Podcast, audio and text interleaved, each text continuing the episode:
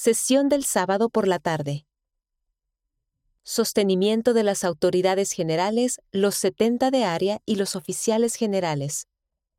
Presentado por el presidente Henry B. Eyring, segundo consejero de la primera presidencia.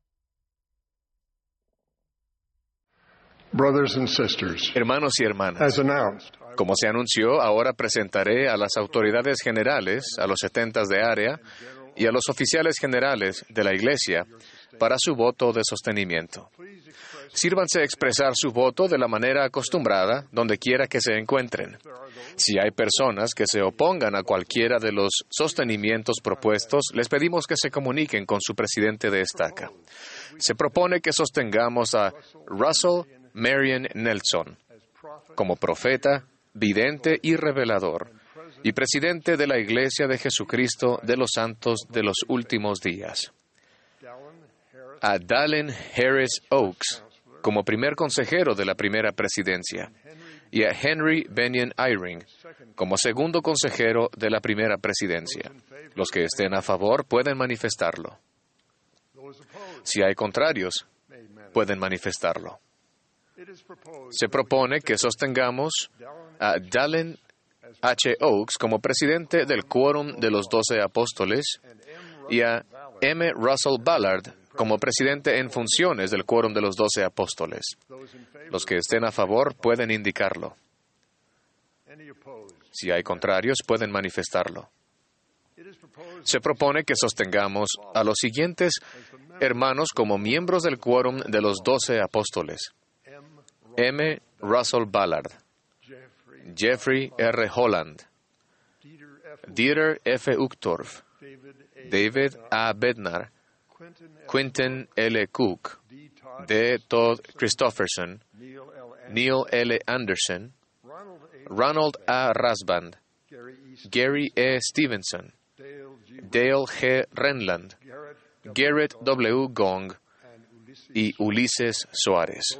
Los que estén a favor, sírvanse manifestarlo. Los que estén en contra pueden manifestarlo. Se propone que sostengamos a los consejeros de la primera presidencia y al quórum de los doce apóstoles como profetas, videntes y reveladores. Todos los que estén a favor, sírvanse manifestarlo. Contrarios, si los hay, con la misma señal. Hemos relevado a los élderes J. Devin Cornish, Timothy Dykes, David Evans, Robert Gay, James Martino y Terence Vincent como setentas autoridades generales y los hemos, les hemos otorgado el estatus de emérito. Quienes deseen expresar gratitud a estos hermanos y a sus familias por su dedicado servicio pueden hacerlo levantando la mano.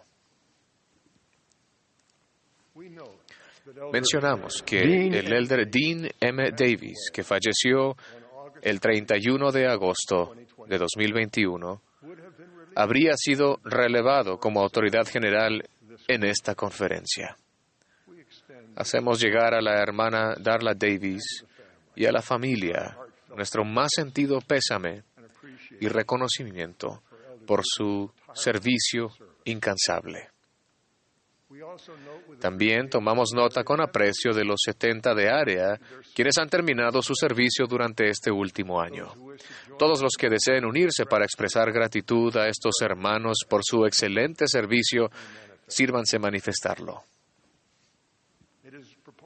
Se propone que sostengamos a las demás autoridades generales, setentas de área, incluyendo a los dos nuevos setenta de área anunciados a principios de esta semana en newsroom.churchofjesuschrist.org y a los oficiales generales, tal y como se encuentran actualmente constituidos. Todos los que estén a favor, sírvanse manifestarlo.